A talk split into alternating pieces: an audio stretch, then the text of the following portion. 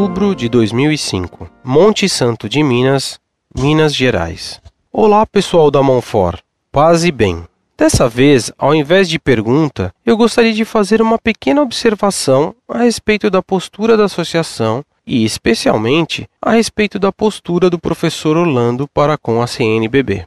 O fato é que há poucos dias atrás li a resposta do professor a uma carta enviada por um leitor, na qual o professor afirmava que a CNBB não é a igreja e que discorre de forma errada sobre a questão do desarmamento. Eu concordo que a maioria dos bispos da alta cúpula da CNBB tem lá suas inclinações à teologia da libertação, mas são fiéis ao Papa e, assim, como o professor Orlando, sou contra a proposta de desarmamento e voto pelo não. Mas não é porque me parece bem votar contra o desarmamento que posso negar a autoridade da CNBB como instância máxima da Igreja no Brasil. E não é porque acredito no direito de autodefesa que vou negar a atitude evangélica dos que são a favor do sim. O Evangelho é bem claro, professor. Dar a outra face. Aquele que tentar salvar a sua vida, perdê-la-á. Lembra? Sou totalmente consciente de que, se for desarmado cidadão de bem, como dizem, o número de invasões nas residências vai aumentar, pois os bandidos não terão mais o que temer. Mas também sou consciente de que muitos crimes hoje são praticados por cidadãos de bem, com armas legais em momentos de descontrole e raiva. Então, é uma questão de priorizar ou a liberdade e a propriedade privada de cada um, votando não, ou a vida, votando sim o que é um tanto relativo. A igreja deve ser pela vida. Portanto, a igreja seria pelo sim. E sendo assim, não tenha dúvida, professor, de que Roma assumiria a posição idêntica à da CNBB nesse caso. Portanto, por favor, não façam da opinião de vocês a opinião da igreja e respeitem os bispos dessa igreja que todos nós formamos e defendemos. Abraços. Muito prezado, salve Maria. Fico bem contente que você vote não no próximo referendo com o qual o PT, isto é, o comunista José Dirceu, quer desarmar o Brasil para mais facilmente escravizá-lo, montando a República Socialista de Latinoamérica. Enquanto o PT pretende desarmar os cidadãos honestos, Lula e os bispos da Pastoral da Terra incentivam as invasões de fazendas e o PT fecha os olhos para o armamento do MST. Em sua carta, porém, você comete alguns erros, e o primeiro erro está na seguinte frase: Mas não é porque me parece bem votar contra o desarmamento que posso negar a autoridade da CNBB como instância máxima da Igreja no Brasil.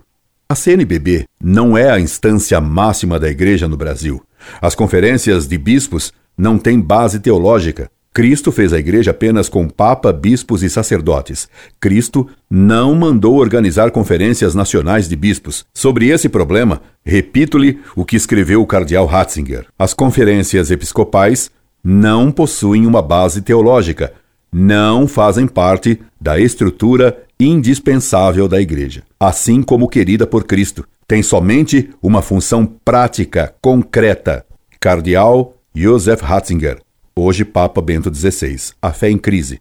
EPU São Paulo, 1985. Essas conferências nasceram de uma mentalidade modernista e igualitária, que pretendia diminuir o poder do Papa, assim como a liberdade e autonomia dos bispos. Nenhum bispo tem que se submeter à CNBB. Cada bispo depende só do Papa e não da sua conferência episcopal. Outro erro grave em que você cai é usar mal a frase de Cristo no Evangelho, quando Nosso Senhor nos diz para oferecer a outra face. Cristo, com essa frase, não pregou o pacifismo. Quando Jesus foi esbofeteado no julgamento de Anás, ele não ofereceu a outra face, mas protestou dizendo: Se errei, mostra-me onde. Se não, por que me bates? Só se deve dar a outra face quando se vê claramente que, se perdoarmos uma ofensa, o ofensor se arrependerá. Caso contrário, dar a outra face é pecado, pois impede a autodefesa. A legítima defesa é um dever. Pergunto-lhe: se alguém lhe rouba a carteira, você corre atrás do ladrão para lhe oferecer o resto do dinheiro que você tinha no bolso, fora da carteira? Sua aplicação da palavra de Cristo, de dar a outra face, é absurda e até ridícula. O terceiro erro seu é dizer que a igreja deveria recomendar votar sim, porque ela deve ser pela vida. Para defender a vida, a igreja só pode recomendar votar não no referendo de domingo próximo, pois é isto que ensina a doutrina católica, o direito de autodefesa. Claro que a igreja deve ser pela defesa da vida, e por isso mesmo ela só pode recomendar votar não no próximo referendo. Que nos disse Jesus? Cristo recomendou não ter armas? Pelo contrário. Veja o que disse nosso Senhor. Agora, quem não tem uma espada, venda o manto e compre uma. Lucas, capítulo 23, versículo 36. Portanto, Jesus recomendou que nos armássemos. Não vá você dizer que a CNBB está acima da palavra claríssima de Nosso Senhor. E quer mais? Veja esta outra palavra de Nosso Senhor. Como pode alguém entrar na casa de um homem valente e saquear os seus móveis se antes não prender o valente? Mateus, capítulo 12, versículo 29. A CNBB está apoiando que se deve desarmar o valente, e isto facilitará o saque dos bens por parte dos bandidos. Aliás, foi noticiado que os bandidos do Rio de Janeiro se pronunciaram pelo voto do sim no referendo. Vai ver que o crime organizado é pela defesa da vida.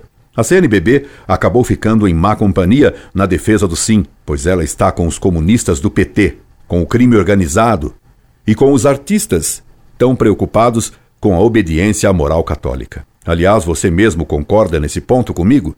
Contra a CNBB, pois que me diz: sou totalmente consciente de que, se for desarmado o cidadão de bem, como dizem, o número de invasões nas residências vai aumentar, pois os bandidos não terão mais o que temer. Mas então você deve escrever a CNBB, porque parece que ela não está consciente dessa coisa evidente. De toda a sua argumentação, se vê como você é contraditório e como está mal orientado doutrinariamente. E quem tem culpa dessas contradições e dessa falta de conhecimento correto da doutrina católica é a CNBB, que praticamente só se preocupa com temas políticos, econômicos e financeiros, e faz isto seguindo uma linha socialista condenada pela Igreja. A CNBB, são muitos que os constatam, funciona como partido político auxiliar do PT. Foi ela quem criou o mito Lula, e como se concluiu numa recente reunião eclesiástica realizada em Belo Horizonte, pela criação desse mito, a CNBB devia pedir perdão ao Brasil. Incorde Jesus Semper, Orlando Fedeli.